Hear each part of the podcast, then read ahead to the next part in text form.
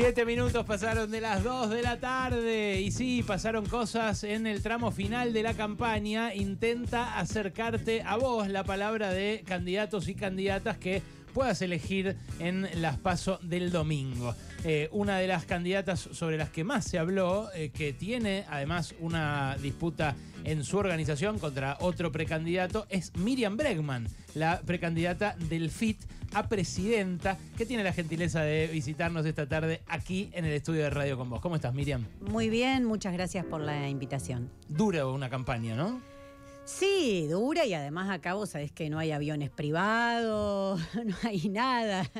Entonces, eh, hasta el perro me ladra cuando vuelvo a casa, ¿viste? Como diciendo, ¿dónde estabas? Claro. ¿Dónde estabas? Dice Dimitri. ¿Por qué me dejaste? ¿Por qué me dejaste?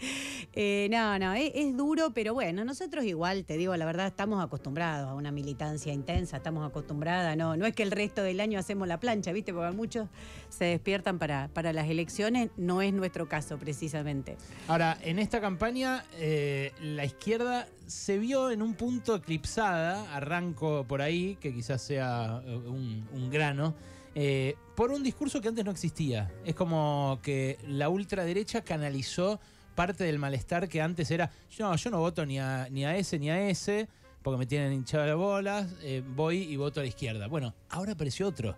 Y encima que tiene un discurso contra ustedes directamente. Sí, claro. Lo, no, no sé si, si canalizó algo que antes canalizaba la izquierda. Esa es mi duda porque la izquierda hizo en el 2021 su mejor elección, a la par de que surgía Javier Milei y todo ese fenómeno. Hemos tenido muy buenas elecciones, la mejor elección ejecutiva del 83 a esta parte con Alejandro Vilcan Jujuy, concejales en Córdoba, una elección ultra polarizada, con mucho voto en blanco, ingresa Laura Vilcha, es mi compañera como concejal, diputados y concejales en Neuquén, el primer legislador provincial en Chubut hace unos días, entonces, eso creo que no. Lo que sí es seguro que las clases dominantes de este país, siempre un pasito más adelante, previeron lo que se está viendo ya como un fenómeno que nadie puede negar, un enorme enojo, descontento con la dirigencia política tradicional, y crearon esta figura de Javier Milei para que ese descontento con la dirigencia política quede en eso. Quede en un descontento con la dirigencia política a la que le podés decir lo que se te ocurra, pero que jamás te lleve a cuestionar al poder real, a los dueños de todas las cosas, a lo que está detrás de este plan económico, de estas políticas. Entonces, ¿el enojo es legítimo? Sí, pero los cuestionamientos tienen que ser mucho más estructurales. Y eso es lo que Javier Meiley evita. Vos fijate que es mucho griterío, pero incluso en Jujuy salió a decir que Morales tuvo una mano muy blanda. Mm. Después de la represión que hizo Morales, no salió a apoyar la resistencia popular que hubo gigantesca, las comunidades originarias. Nosotros tenemos nuestros dos candidatos a diputados, la primera Natalia Morales, el segundo Iván Bancur, son los dos detenidos que hubo de candidatos en la, en la provincia, ¿no?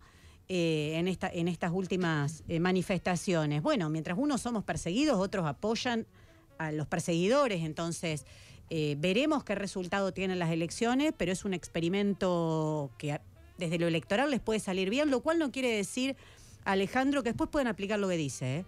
Porque cuando vos mirás estudios de opinión mucho más detallados, decir, hay que ajustar, sí, hay que ajustar. Muchos de los votantes de mi ley. Hay que ajustar en educación, hay que terminar con la salud pública. Ah, no, eso no. ¿Qué es lo que propone mi ley?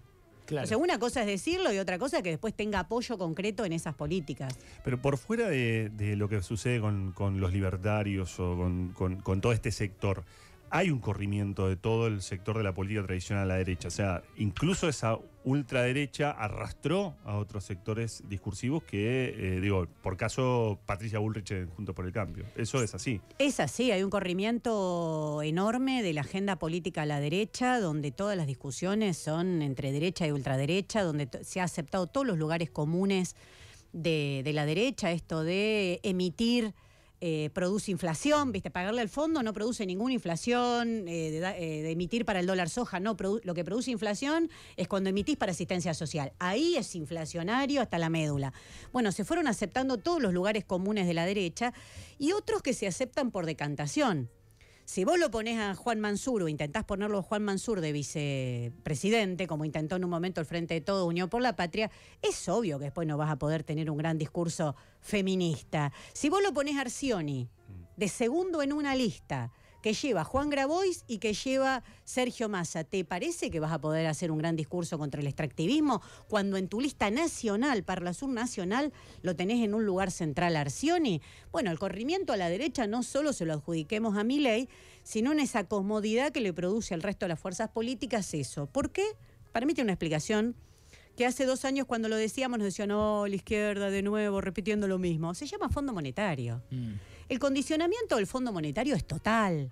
No deja espacio ni para demagogia. Es la campaña con menos promesas de la historia. Te prometen si te van a reprimir o si te van a ajustar. Esas son las promesas de esta campaña. Entonces creo que el Fondo Monetario condiciona tanto, tanto, tanto el modelo, el programa económico de los candidatos que no les queda mucho espacio para nada. Si vos te fijás en lo esencial, el esquema es más extractivismo, una primarización total de la economía, con un esquema de bajos salarios y algo de asistencia social. Tal vez ahí discuten cuánto de asistencia social, pero el esquema es ese y no se sale nadie de ahí. Dado que eh, la izquierda no figura entre las alternativas con más chance de llegar a la presidencia en esta elección, eh, hay mucha gente que puede pensar nutro el Congreso con eh, diputados y diputadas de izquierda que hagan lo que hiciste vos, lo que hizo Nicolás del Caño, lo que han hecho en general Pitrola, del PLA, en el Congreso. Eh, es decir, mm, intentar que no pasen las leyes que agreden más a determinados sectores eh, empobrecidos o precarizados de la población. ¿Crees que eh, si se da lo que las encuestas auguran, que es que van a tener muchos votos los de ultraderecha, el Congreso va a proponer todavía leyes más agresivas o más regresivas en ese sentido? Mira, eh, creo que es muy importante la presencia de la izquierda en, los recintos porque sirve de punto de apoyo indiscutible para la movilización. Vuelvo a Jujuy. Sin esos seis convencionales de izquierda, del Frente de Izquierda, de nuestro de nuestra alianza en el recinto hubiese sido muy distinta la discusión. Los primeros días ni se hablaba de lo que pasaba ahí adentro. Nos costó un montón salir afuera, llevábamos a las comunidades, no la dejaban hablar, llevábamos carta en hora Cortiña, Pérez Esquivel, no sé qué hicieron con las cartas, pero seguro que nada bueno. Es decir, el rol que cumplimos es importantísimo, pero yo no veo esa diferencia eh, en la situación política que está la Argentina, lo que se prepara, esto que te digo, un extractivismo feroz para nuestro país, donde los dólares se los llevan unos pocos y las vaquitas son ajenas y el pasivo ambiental es nuestro, donde el desastre que están haciendo ya lo podemos ver. No veo que, sea igual votar o no votar a la izquierda. Veo que es el momento de dar un mensaje contundente, clarísimo, clarísimo, que no es lo mismo cuántos somos, cuántas somos el 13 de agosto diciendo basta, diciendo no al extractivismo por los derechos de las mujeres. No es lo mismo, Alejandro, no es igual, porque la Argentina ha entrado desde hace bastante tiempo y ante esta imposibilidad de propuestas que enamoren, en la lógica del mal menor. Entonces votemos a este porque es menos malo que el otro, votemos a este porque va a controlar al otro. Nadie controló a nadie se salieron las peores leyes, incluso el bloque de Juan Grabois que ahora te promote voy a controlar a Massa, Hace cuatro años lo charlábamos. Hoy, después de que le votaste a Massa todos los beneficios para la automotriz, el presupuesto del FMI, le votaste los beneficios para la agroindustria, ¿con qué vas a controlar? Más bien, Massa los controló a ellos y los sometió a cosas terribles. llegaron a firmar un dictamen de ampliación de la ley antiterrorista. Entonces yo creo que tener una izquierda muy fuerte en estas elecciones es lo único que para la derecha. Y te lo digo convencida, ¿eh? Convencida como que siempre fui la que me enfrenté a ellos en la calle, en el recinto, contra el Fondo Monetario. Entonces me parece que no, no es igual. Por lo menos para las mujeres es bastante distinto. A mí me toca ser la primera candidata mujer dentro del Frente Izquierda Unidad. Y acepto ese desafío sabiendo que no es fácil, pero también sabiendo que no es lo mismo que, ¿Qué, resultado obtengamos el 13? Miriam, en el resto de las fuerzas políticas hay algunas diferencias en algunos temas, más allá de esta lectura que haces vos respecto a la derecha. En lo que sí no hay diferencias es en eh, lo que tiene que ver con el FMI. Es cierto que hay un sector del kirchnerismo que ha planteado fuertemente que hay que renegociar, que la salida tiene que ser política. Ustedes directamente desconocen esa deuda. Dicen es ilegítima. Ahora, ¿cómo se hace para gobernar sin eh, por lo menos sentarte a discutir con el FMI más allá de decirle la deuda es ilegítima? Para mí lo que nos tienen que explicar es cómo van a hacer para gobernar con esta deuda al fondo. Es exactamente al revés la pregunta. Porque la deuda con el fondo es impagable. A partir del año que viene, fin del 2024, acá el economista puede dar más precisiones que yo, seguramente empiezan los pagos grandes a los Sí, acreedores privados. Entonces lo que nos tienen que decir es cómo van a gobernar con esto. Lo que yo sí te puedo decir cuál es el plan que tienen. Y de nuevo incluyo, esto lo, lo votaron todos, lo votaron los tres diputados de Juan Grabois, que es el presupuesto donde Massa decide pagarle al fondo recortándole a los jubilados. Para mí eso es inmoral. Yo lo digo directamente. Vos no podés decirle voy a pagar el fondo recortando a los jubilados. Y el gran recorte que se hizo en el presupuesto y que se está haciendo efectivamente, ya van creo que más de 400 mil millones en lo que va del año, es en jubilaciones y asignaciones sociales. Es decir, el acuerdo con el fondo se está pagando con el hambre del pueblo. Entonces yo ahora te puedo contestar, te puedo hablar de la deuda odiosa, algo que vengo insistiendo hace mucho, una doctrina que México utilizó tres veces, que la ha utilizado hasta Estados Unidos, que tiene que ver con lo que encaja perfectamente en la deuda que tomó Macri. Es una deuda donde el acreedor sabía que el destino no iba a ser el que se declaraba, porque estaba jugado al eje Trump-Bolsonaro-Macri, y del otro lado quien tomaba la deuda no le iba a dar el destino que debe tener un endeudamiento público, sino habilitar la fuga y el, el juego financiero de cuatro amigos. Bueno, desde el punto de vista legal, no cumplió con los requisitos. Es totalmente ilegal, ya no lo dice la izquierda, Miriam Bregman lo dice ahora hasta la GN. Lo dijo Alberto Fernández, que se presentó como querellante. Y desde el punto de vista político, además de una infamia, es impagable. Entonces, eh, lo que te están prometiendo, por eso insisto tanto con lo del extractivismo, porque tanto extractivismo es para pagar la deuda, es para conseguir los dólares, no es que quieren rematar el litio, quieren eh, avanzar una reforma constitucional en La Rioja, la famosa ley antipiquetes de, de Sáenz, el peronista en, en Salta, que era para que no le corten las docentes, no le corten la ruta, que precisamente es la llamada ruta del litio, como descubrieron que si ahí cortaste aumentan los salarios y consiguieron muy buen aumento de salario. Claro. Claro, surge la ley antipiquete. Pongámosle piquete a todo, ¿no? Todo lo que quieras estigmatizar, llamalo piquete. Bueno, eso no es casualidad. No es casualidad Sioni a la cabeza de la lista. Ahora, Miriam, eh, es cierto que eh, la izquierda ha tenido mucho éxito en visibilizar conflictos, en ponerse al frente, en aparecer, en estar, eh, y que si no existiera esa representación parlamentaria, hay muchas cosas que ni se sabrían. Ahora, ¿está lista para articular alianzas de tal modo de, cediendo un poco, imponer iniciativas que de otro modo no se tratarían? Te digo porque el caso, mm, un caso que a mí me facturan, Hmm. como si yo fuera eh, parte del frente de izquierda, por las veces que los he defendido en muchas cosas y por lo que les he reconocido, por ejemplo, eh, su postura frente al Fondo Monetario Internacional, que me parece que eh, es la más realista de todas. Destaco esto porque le suelen decir utópicos y, y demás.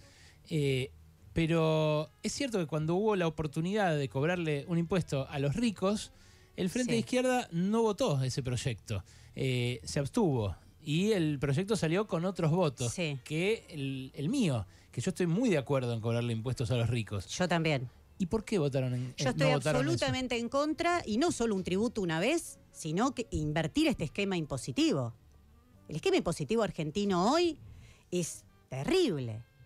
Se sostiene, el 30% ingresa del IVA y la riqueza, lo que llaman bienes personales, pero sería, podemos llamarlo, que sería como un impuesto, a la, ri- riqueza, sí. a la riqueza, es el 2% del ingreso del Estado, es obsceno. Bueno, ese esquema al Frente de Todos no lo cambió.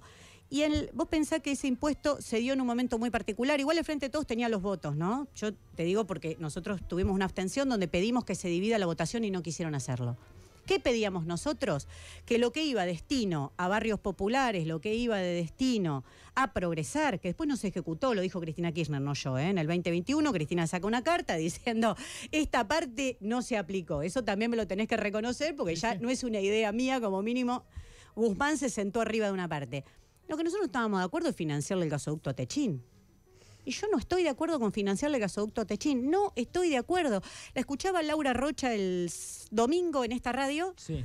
en un reportaje que le hizo en Ramón Indar. No quiero errar la cifra, pero hablaba de 10 mil millones que se les transfirieron en los últimos años a todo lo que es el proyecto Vaca Muerta. Yo creo que no. Yo creo que eso no está bien, y menos en la pandemia donde la gente no podía comer, Alejandro. Financiarle el gasoducto a Techín, ¿por qué no se nacionalizan los recursos? Bueno, el gasoducto igual quedó en cabeza del Estado, lo hizo Techín, pero Y- es propiedad del Estado Nacional. Sí, vos, vos darás constancia que ese mismo relato nos hicieron cuando vino Chevron, que también me reprimieron en la puerta de la legislatura de, de Neuquén en el 2013 con mi compañero Raúl Godoy, estábamos allí, las comunidades mapuche y demás, y la gente sigue sin tener gas. Arriba de Vaca Muerta, en Auniel o Sauce Viejo, y tiene los terremotos producto de los sismos que produce el fracking. Yo no voy a repetir ese esquema. Mira, me pueden tirar con lo que quieran.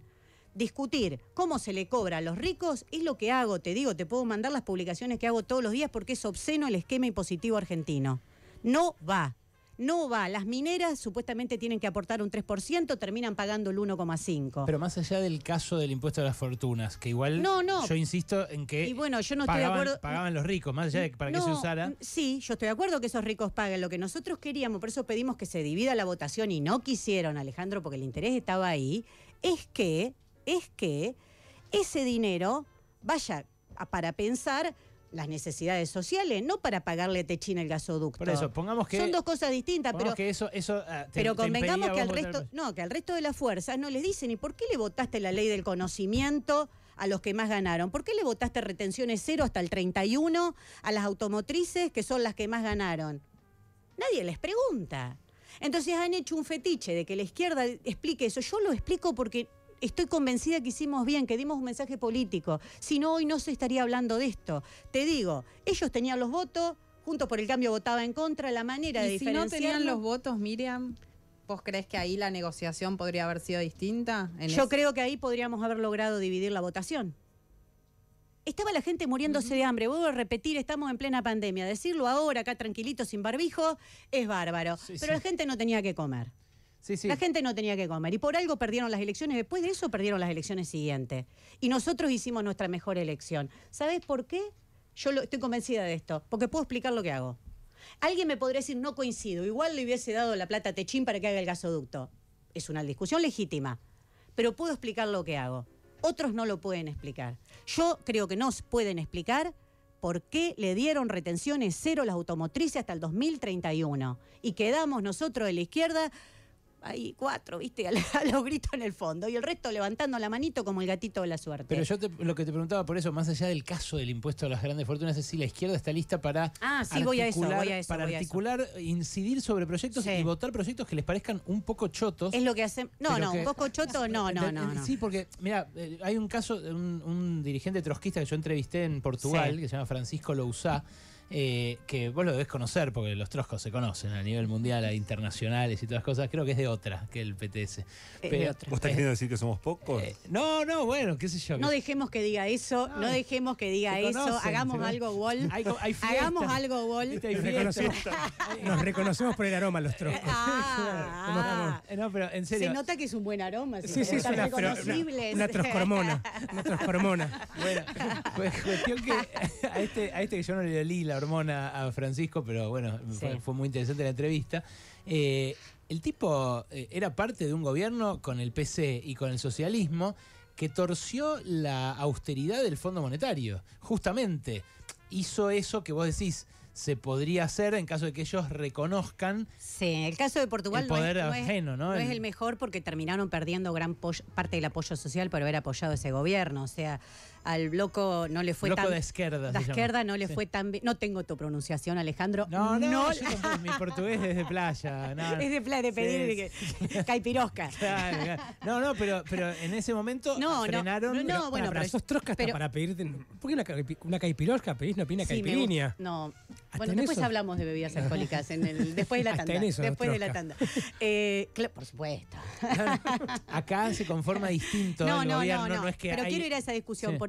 Ya que estamos en las citas internacionales, Varoufakis dijo que ese tipo de alianzas que habían hecho, partiendo por Siriza, Podemos y demás, le hizo más daño a la izquierda que Margaret Thatcher. O sea que el balance de esas experiencias en Europa no es el mejor. Lo vemos ahora eh, Podemos detrás de, de otra coalición que terminan estando en un gobierno en el marco de la guerra de Ucrania, de un gobierno que está alineado con la OTAN. O sea que es una discusión muy específica que si querés la hacemos porque me encanta y me, me parece genial poder dar esas discusiones, porque a veces, viste, si no queda todo como que desde Argentina vamos a solucionar el mundo. No, está bueno mirar las experiencias internacionales y eso que dijo Varoufakis a mí me, me griego, ¿no? No es necesario que lo aclare. sí, claro. Por ahí uno dice cosas. Em, me parece que, que es terrible porque muestra que este tipo de concesiones y terminar aplicando los planes de ajuste de la Troika te llevan a lo contrario, que la izquierda pierda peso y que fue lo que pasó también en Portugal. Mira, yo te voy a poner ejemplos porque no se puede hacer generalizaciones. Te pongo uno, ley de moratoria. Sí. Ley de moratoria. Yo tenía otro proyecto, teníamos otro proyecto, mucho mejor para las jubiladas de este país. Bueno, antes que nada y que no se puedan jubilar, termino votando eso.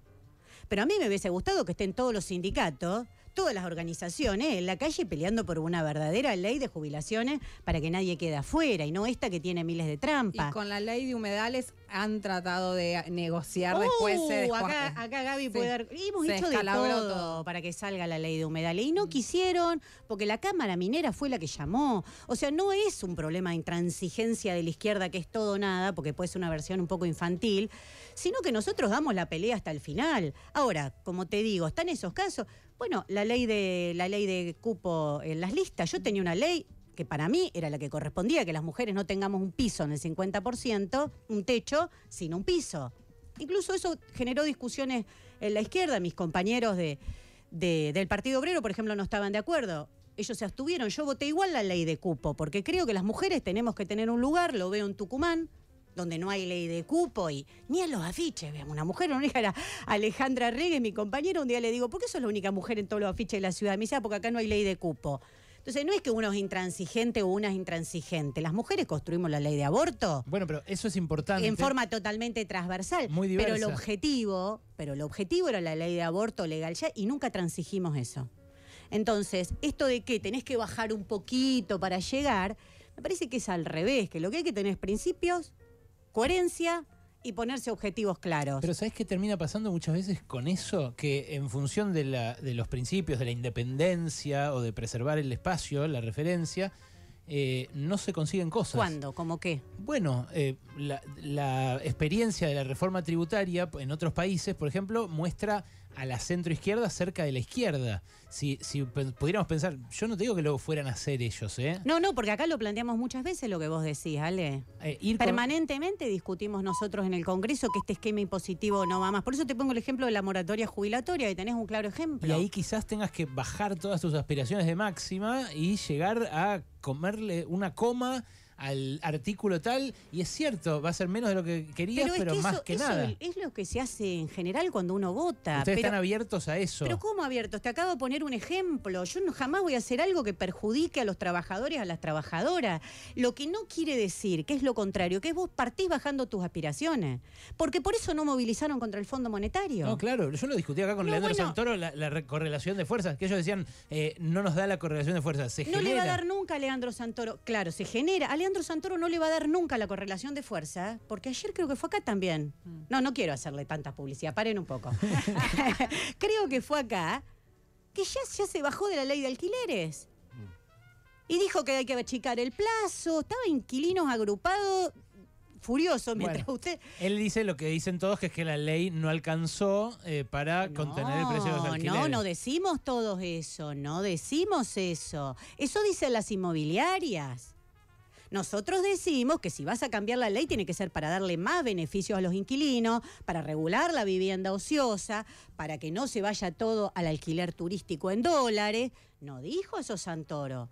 Entonces, con esa idea de que vos bajándote un poquito podés ampliar, lo que van haciendo es todo el tiempo bajar las expectativas más abajo, más abajo. ¿Y sabés qué pasa con eso?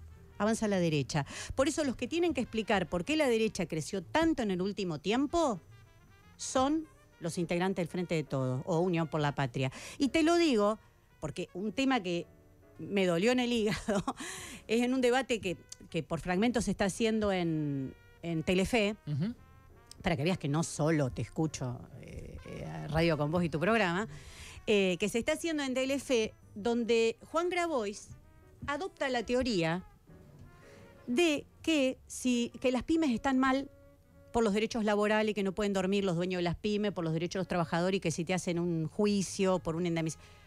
Pero eso es...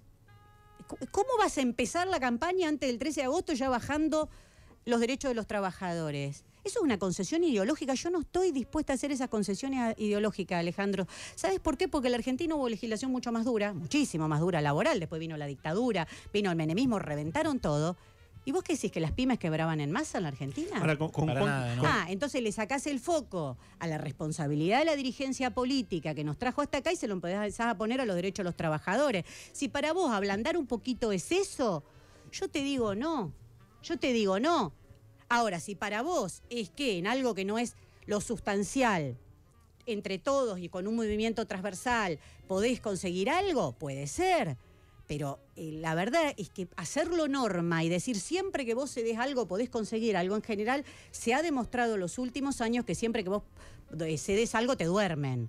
Vos con Juan Grabois tenías una buena relación o la tenés. Tengo, no, no, no tenés. hago ninguna crítica personal No, y no, lo no, ya lo sé, aclaro. pero de, de hecho eh, creo que fuiste su abogada en algún Por supuesto, si. Patricia Bullrich lo persigue, ¿de qué lado me voy a poner? Eh, bueno, hoy, Yo, yo te digo, yo tengo principios, no, no hago especulaciones electorales. Ah, no, viste, a ver si este después es candidato y se presenta. y no, No, desde ya, pero él, él está, por supuesto, dentro de, de las pasos de Unión por eh, la Patria. eh, vos estás en el FITU, pero ahí, en esas circunstancias, sabiendo que, no, que pueden tener posiciones distintas, ¿podría haber una confluencia en algún momento? A mí me hubiese gustado que ellos salgan a la calle contra el fondo. Que los movimientos sociales que dirigen salieran a la calle contra el fondo. Olvídate de las elecciones. Poderosos movimientos sociales, poderosos sindicatos influidos por el kirchnerismo en nuestro país. ¿Vos decís que el rol es nada más que hacer actos electorales? O si contra el fondo no solo hubiésemos salido a la izquierda, muchas organizaciones sociales que nos acompañaron, toda esa fuerza de la clase trabajadora de los movimientos sociales se hubiese puesto en la calle. ¿No hubiese sido algo totalmente distinto?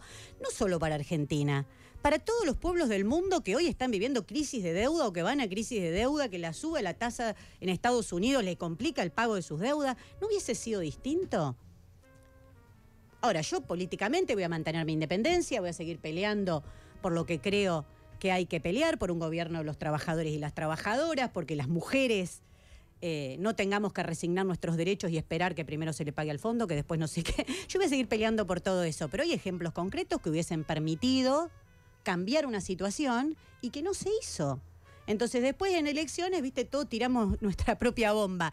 Pero ¿y por qué no se hizo? ¿Por qué no se peleó sexto año, si no me equivoco, consecutivo que ha ido el salario? Sí, claro, es una asignatura pendiente para la CGT más que ¿Y? para los movimientos, ¿no? Y la CTA, Sí, sí, sí. y entonces me parece que es importante porque uno habla y habla también a través de, de, to- de sus candidatos, por eso insisto a quienes llevamos en las listas. Yo en la ciudad de Buenos Aires, como candidata legisladora, Andrea Datri, feminista socialista. Para mí es un mensaje en la ciudad donde salió mi ley. No es que decís, a ver quién va de candidata. No, no, una feminista socialista a la cabeza de la legislatura, porque es la ciudad donde nació la principal reacción. Mm. Sí, lo queremos. Una cosita más. Jorge Adaro, nuestro jefe de gobierno en la ciudad de Buenos Aires, es el docente perseguido por Soledad Acuña. Es un mensaje político. ¿De qué lado está? ¿Con Acuña o con la docencia de la ciudad que defiende la escuela pública todos los días? Ah, Para mí es importante porque hablamos no solo por la cabeza de la lista. Uno tiene que poder responder y hablar por cada uno de los compañeros y compañeras y por las peleas que dan todos los días. En la ciudad también se discute mucho el tema de los piquetes y hay un montón de gente que eh, adhiere a propuestas muy extremas, pasarle por arriba, pegarles, encarcelarlos, ponerles electricidad. Eh, No des ideas, no sigas ampliando para sí, no, no, es que todas estas se... derrumbar edificios para que no tengan donde movilizarse. Exactamente. Todo esto es real y, y llegó a ese extremo en el discurso público, de violencia, digo. Eh, tus socios internos en el FIT les reclaman a ustedes que no tienen tanta presencia de los movimientos sociales, de la calle, justamente, en sus listas. ¿Qué decís vos frente a eso? No, mira, yo te digo que primero que yo no he usado la campaña electoral para hablar en contra de otros compañeros y compañeras de izquierda y lo mantengo y muchos votantes o que, no- que nos acompañan habitualmente me lo, me lo agradecen. Me lo agradecen porque en un momento de ajuste, de ataque, de todo lo que estuvimos hablando antes, donde solo se promete más ajuste para las y los que trabajan, que yo me ponga a discutir en los espacios que tenemos contra la izquierda, me parece que hablaría mal de mí. Y yo hablo con, no sé si hay un nivel para medir el nivel de barro en sangre, pero, pero sí podemos, debe haber nivel para medir las peleas que uno ha dado, ¿no? Y esto que te digo, de haber estado siempre del lado de las y los dirigentes sociales cada vez que los persiguieron, acompañar sus luchas, que compañeras de las tomas de tierra de Guernica, eh, como Nicole Salvatierra, hoy integren nuestras listas, que esas mujeres como Ana Maya de Mendoza, que cada día se levantan a las 5 de la mañana porque es la hora que el gobierno de Mendoza te abre la gotita de agua que tenés para poder regar las vides de un vino riquísimo que otro se tomará en algún otro lugar del mundo. O esos trabajadores como Víctor, cosechero del limón en Tucumán, que integra nuestras listas y que dice, a mí solo me queda estar con ustedes porque quiero trabajar seis horas, porque las 12 horas que me hacen trabajar recogiendo limón yo no lo puedo soportar. Eh, no sé, te podría nombrar un montón de cosas así de nuestras listas, que prefiero hablar desde ahí porque me parece que habla de una izquierda totalmente inserta en los sindicatos, algo que ustedes han cubierto siempre, ¿no? Esto del sindicalismo, que desde abajo se empezó a organizar y a pelear y a disputar las, las, la, la la- la a la dirigencia política tradicional, las fábricas recuperadas, Raúl Godoy, en nuestro encabeza Sí, sí. la candidatura a Parla Sur. Entonces, eh, el barro no barro, la verdad está bien, son chicanas electorales que algunos harán para, para un centímetro de, de diario. A mí me parece que lo más importante es que la izquierda salga muy fortalecida este 13 de agosto, porque lo que viene no es chiste. Lo que preparan no es chiste, el Fondo Monetario no es chiste, por más que le hables en inglés, vaya a la fiesta a la embajada, te reúnas con el embajador, haz lo que quieras, es el Fondo Monetario, es Estados Unidos, y como dijo Laura Richardson, Laura Richardson la jefa del Comando Sur, eh, acá está el triángulo del litio. Entonces, o, o levantamos la cabeza, nos dejamos de resignar y de mirar detalles y miramos lo grande que es que vienen por eso y armamos una fuerte oposición desde abajo de los trabajadores y las trabajadoras, de las mujeres, o la verdad va a estar complicado. Miriam Bregman, en Pasaron Cosas, gracias por venir, ¿eh? Por favor, muchas gracias a ustedes.